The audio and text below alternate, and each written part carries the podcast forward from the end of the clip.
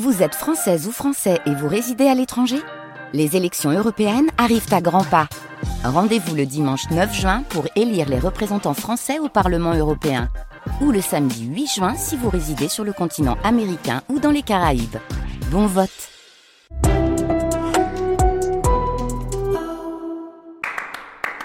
France Musique.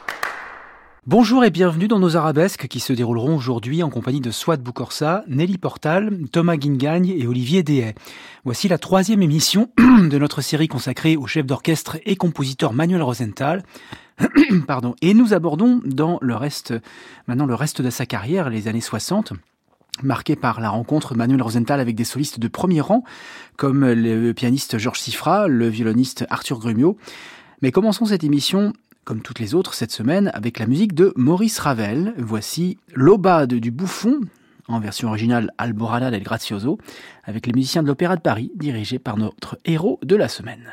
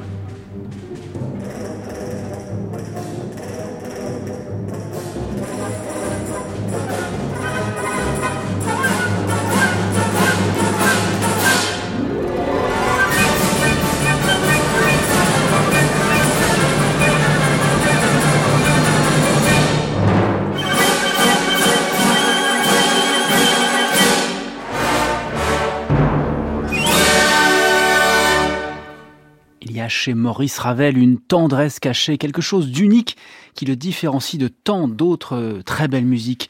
Les musiciens de l'Opéra de Paris sont bien entendu tout aussi sensibles à la mer, à Iberia, la prébie d'un faune des partitions de Claude Debussy, mais ils ont tout de même mis Ravel un peu au-dessus et à part dans leur cœur. Ils ont senti qu'il y avait là quelque chose d'humain dépassant le génie du grand musicien. C'est peut-être pour cela qu'il le joue si bien, si intensément. Il n'est que d'écouter la fin des valses nobles, leur péroraison de Daphnis et Chloé, ou encore cette Alborada del Gracioso. Voilà ce que déclarait Manuel Rosenthal, dirigeant donc l'orchestre du Théâtre national de l'Opéra de Paris dans cette partition de Maurice Ravel.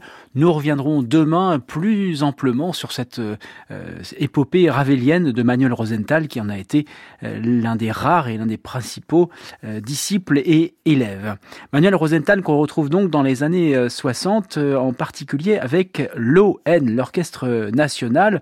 Il avait été sur les fonds baptismaux aux côtés du fondateur Désiré Émile Engelbrecht.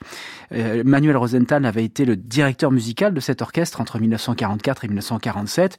Ensuite, il y eut l'ère de Roger Desormières. Maurice Leroux en était le, chef principal au début des années 60, mais très régulièrement, on faisait appel à Manuel Rosenthal pour diriger l'ON, qui était alors l'orchestre national de l'ORTF, l'Office de radio-télévision française, avec quelques grands rendez-vous, comme ces enregistrements réalisés pour Philips avec le pianiste Georges Sifra, ici dans le concerto opus 11 de Frédéric Chopin.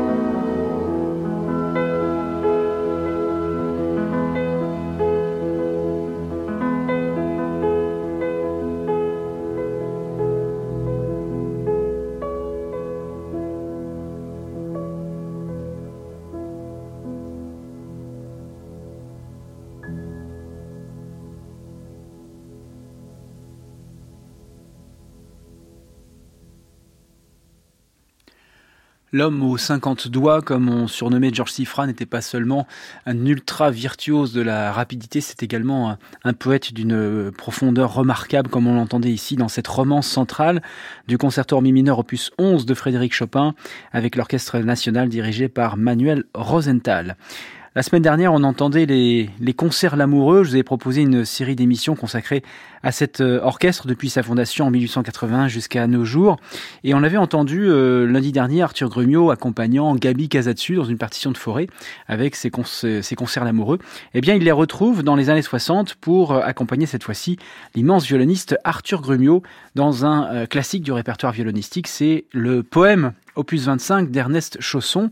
C'est une partition de 1896 qui avait été créée par le, grand Eugène Isaïe sur l'idée d'une nouvelle de Tourguenieff qui s'appelle Le chant de l'amour triomphant. Alors on va écouter cette euh, partition, donc les concerts l'amoureux dirigés par Manuel Rosenthal, accompagnant euh, Arthur Grumio dans le poème de Chausson. Et juste auparavant, voici un extrait de ce texte de euh, Tourguenieff qui explique le pourquoi de la présence de ce violon. Muzio ordonna d'apporter le violon indien. Ce violon ressemblait assez à ceux d'aujourd'hui, seulement il avait trois cordes au lieu de quatre et la table en était recouverte d'une peau de serpent bleuâtre. L'archet, fait d'un jonc très fin, avait la forme d'un demi-cercle et tout au bout étincelait un diamant taillé en pointe. Muzio commença par jouer quelques airs traînants et tristes qu'il disait être populaires, mais qui semblaient étranges et même sauvages à une oreille italienne.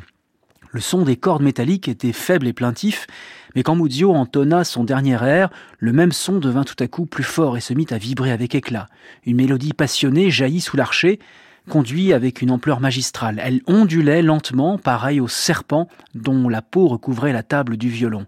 Muzio, la tête penchée et appuyé avec force contre son violon, les joues pâles, les sourcils réunis en un seul trait, semblait encore plus concentré et plus grave que de coutume, et le diamant au bout de l'archer jetait, allant et venant, des étincelles lumineuses, comme si lui-même avait été allumé par le feu de cette merveilleuse mélodie. Quand Muzio s'arrêta enfin, tout en serrant encore le violon entre l'épaule et le menton, mais en laissant retomber la main qui tenait l'archet, Qu'est-ce là s'écria Fabio. Muzio posa le violon sur la table, et ayant légèrement secoué ses cheveux, il répondit avec un demi-sourire Ceci, c'est une chanson que j'ai entendue un jour dans l'île de Ceylan. Parmi le peuple, on l'appelle le chant de l'amour triomphant.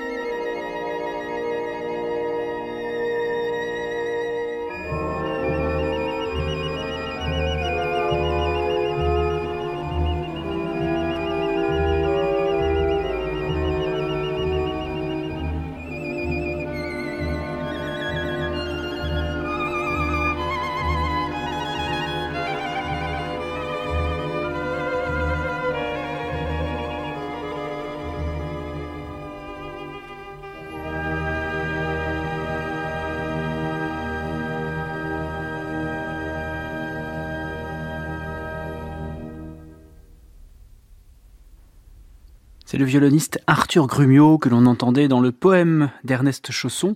D'après ce texte de Tourguenieff, le chant de l'amour triomphant, l'orchestre des concerts L'amoureux était dirigé par Manuel Rosenthal. Arabesque, François-Xavier Chemchak, France Musique. Alors après ces moments intenses, poignants, émouvants entre Chopin et, Chausson, revenons à une veine plus légère, celle qu'affectionne le compositeur Manuel Rosenthal. On aura l'occasion euh, d'écouter l'une de ses partitions qui s'appelle Paganiniana. Et voici le chef d'orchestre Manuel Rosenthal qui met en avant une partition qui avait fait scandale en 1917 à Paris lors de sa création. C'est le ballet Parade d'Eric Satie, d'après euh, un argument de Jean Cocteau, avec des, corps de Léonide Massine, euh, enfin pardon, de Pablo Picasso, et une chorégraphie de Léonide Massine. Et dans la salle, euh, un public très remuant, notamment il y avait Guillaume Apollinaire qui, vous voyez là, je cite un spectacle surréaliste, bref, parade, dont voici le final, c'est la suite au prélude du Rideau Rouge d'Éric Satie qui nous permet de retrouver l'Orchestre National et Emmanuel Rosenthal.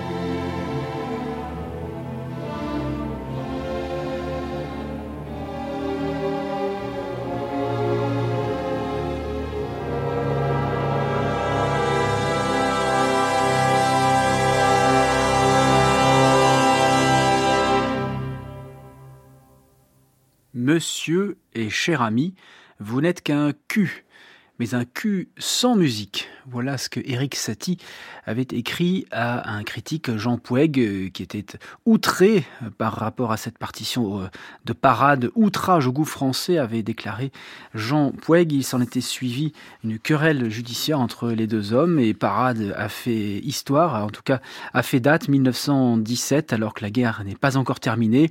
On crée à Paris cette partition ici interprétée par l'Orchestre national de France dirigé par Manuel Rosenthal.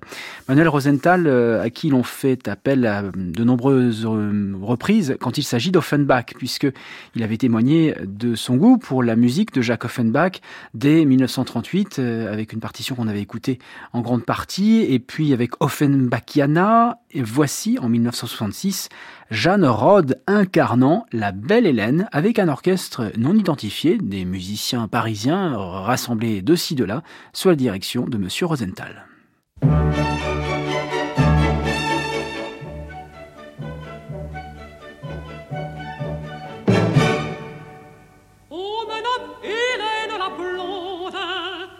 La blonde fille de Léda.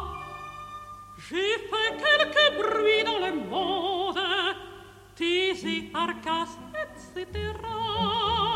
Et pourtant, ma nature est bonne. Mais le moyen de résister,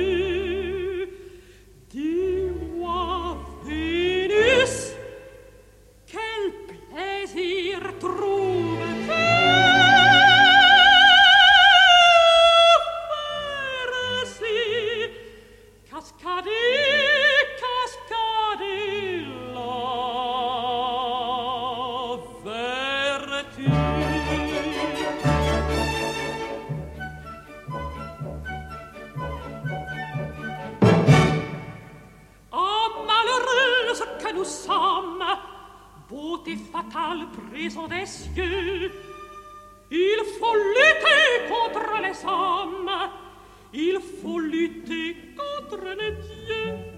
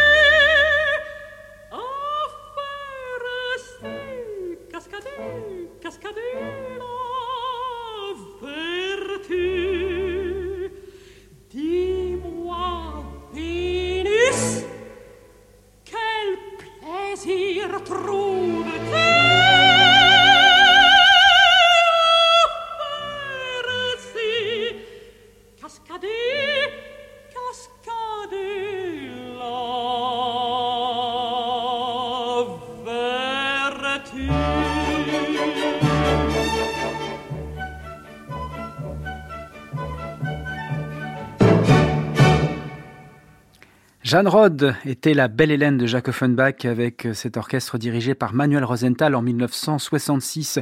Hier, on avait écouté un large extrait des Caprices de Marianne de Henri Sauguet, une partition qui s'inspire d'une œuvre d'Alfred de Musset. Eh bien, peut-être y avait-il une volonté de rendre hommage à Alfred de Musset à cette époque, puisque quelques années après, Manuel Rosenthal va diriger une autre partition d'après Musset, c'est Andrea del Sarto de Daniel Le Sur. Andrea del Sarto, c'est un un drame en trois actes d'Alfred de Musset qui a été euh, écrit euh, dans les années 1830 et qui euh, évoque ce, ce, grand artiste italien, ce grand peintre qui avait été, disait l'histoire en tout cas de Musset, trahi par son épouse Lucrèce et qui finit par se suicider. Eh bien, Lucrèce, dans cet enregistrement, était incarnée par André Esposito, une voix qu'on a déjà entendue dans cette série d'émissions sur Manuel Rosenthal. Ça me permet de retrouver ces archives de l'Orchestre National. Voici un extrait sur France Musique d'Andrea Del Sarto de Daniel Le Sur d'après Alfred de Musset.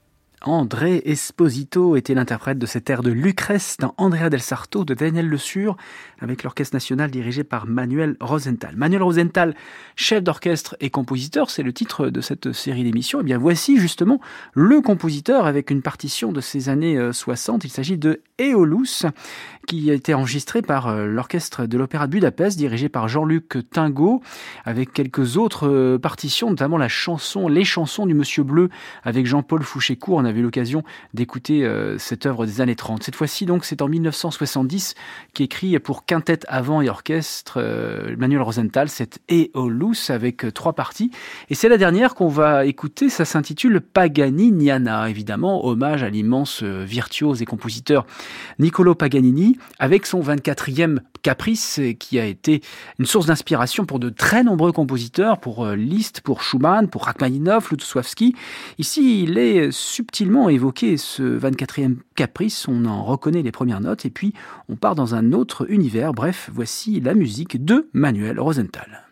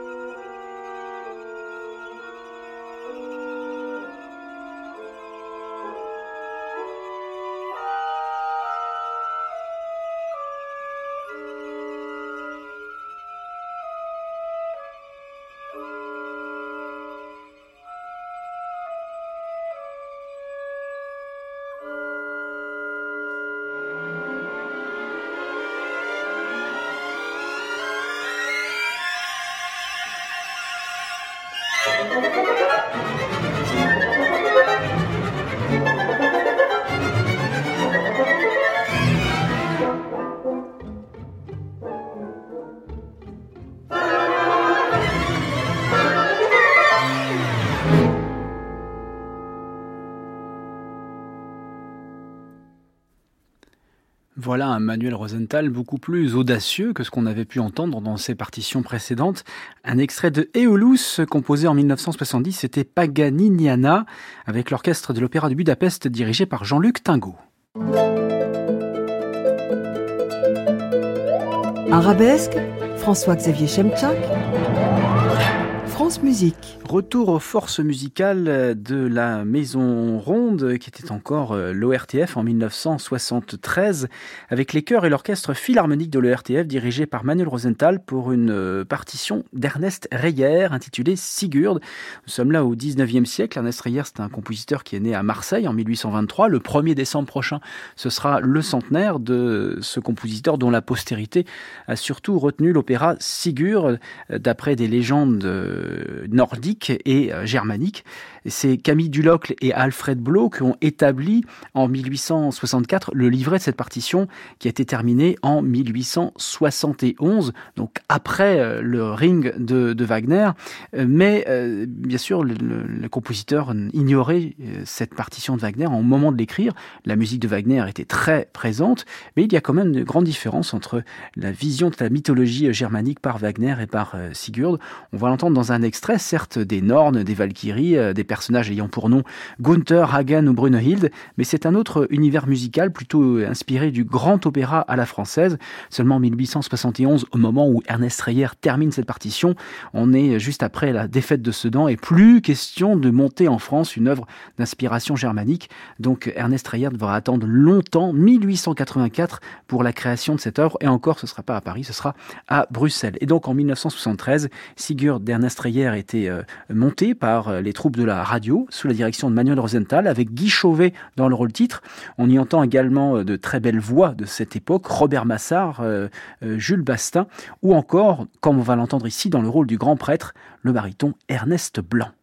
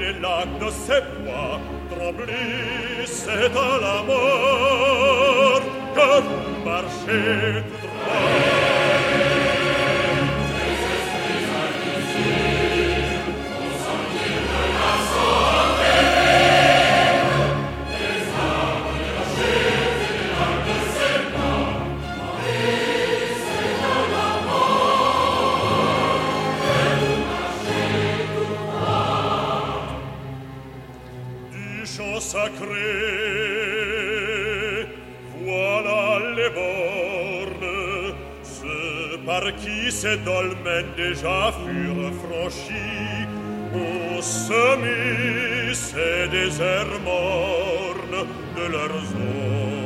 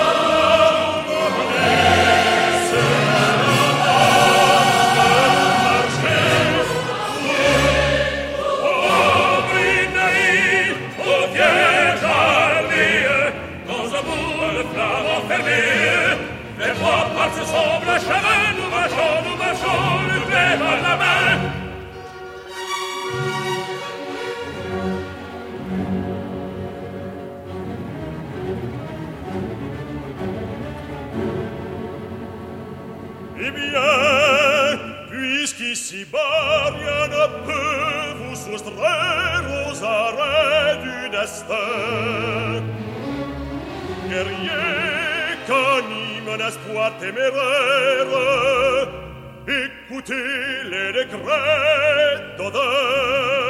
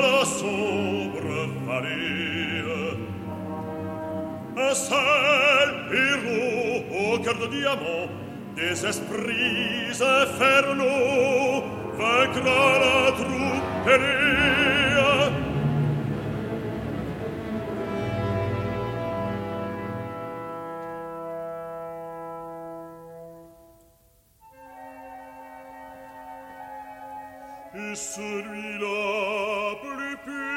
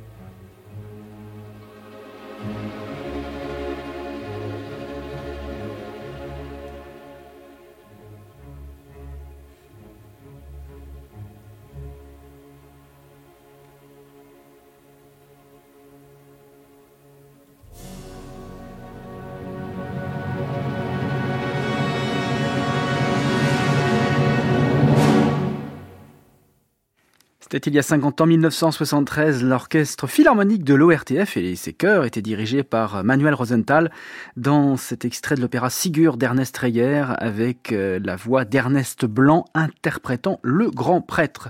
À cette époque, on apprend la mort de Darius Milhaud le 22 juin 1974.